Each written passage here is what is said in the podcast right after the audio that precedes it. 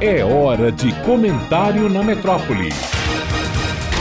Malu Fontes.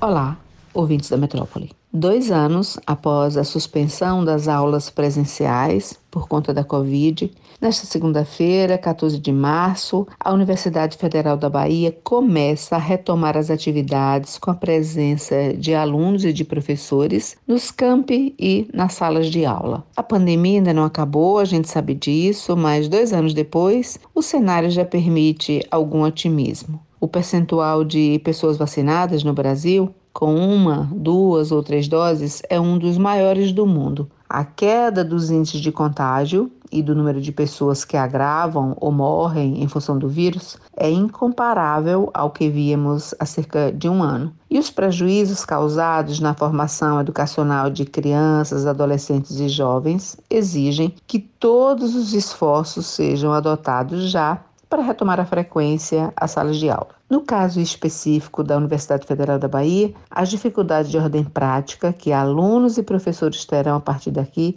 sequer podem ser descritas agora. Vamos saber somente à medida em que os problemas forem se impondo na prática. No meu caso, como eu sou professora da Universidade Federal da Bahia, do curso de jornalismo, vou tentar dar aqui uma ideia mínima dos desafios ou de alguns deles que teremos. Vou usar como exemplo prático o meu caso, uma das minhas turmas, das minhas disciplinas. Em circunstâncias normais, o ideal era que nessa disciplina houvesse cerca de 30 alunos matriculados. Por uma série de circunstâncias, inclusive a pandemia, já que alguns alunos trancaram a disciplina, interromperam o curso, o fato é que agora são 45 alunos matriculados.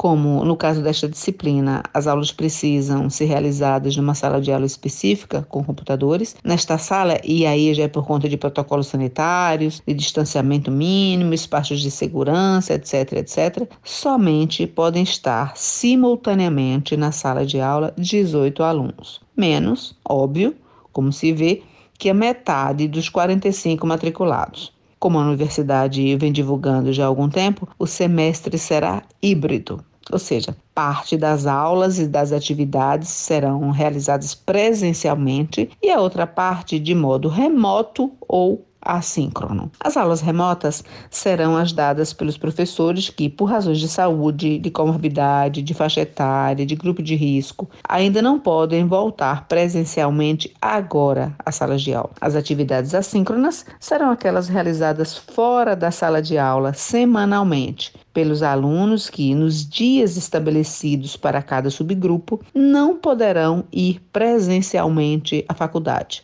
já que cada sala não pode ter mais do que a quantidade máxima de pessoas presentes. Esse número é definido de acordo com o tamanho da sala de aula, em termos de metros quadrados, e com a quantidade de assentos. No caso da minha turma, a de 45 alunos matriculados, a sala de aula do laboratório tem, como já disse aqui, capacidade máxima agora para 18 pessoas simultaneamente. Ou seja, como 18 é menos da metade de 45, primeiro é preciso acreditar que pelo menos 5 alunos vão faltar em cada metade da turma. Uma metade terá aula presencial às segundas-feiras, a outra metade às quartas-feiras. A metade que estiver presente na faculdade às segundas-feiras terá atividades externas em casa, na rua, às quartas-feiras, ou seja, as atividades assíncronas, que serão feitas não durante as aulas. Vem, depois disso, um segundo grande problema. Não só no meu caso ou do curso de jornalismo, mas em muitas faculdades, em muitas disciplinas, em muitos cursos. Praticamente todos os dias,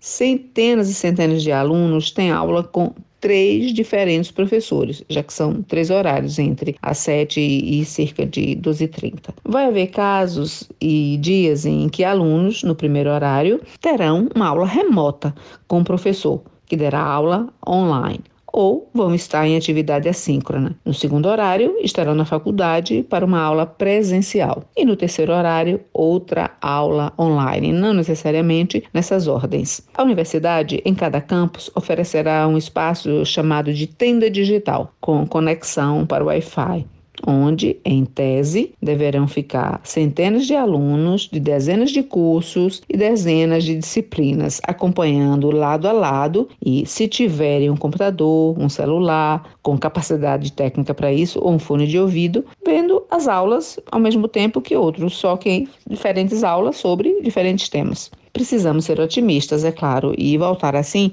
é mil vezes melhor do que não voltar mas só o refrão da canção de Marília Mendonça para dar conta das expectativas diante das dificuldades enormes que já estão postas e daquelas que ainda vão aparecer. Nesse semestre híbrido, todo mundo vai sofrer, professores e alunos. Malu Fontes, jornalista para a Rádio Metrópole.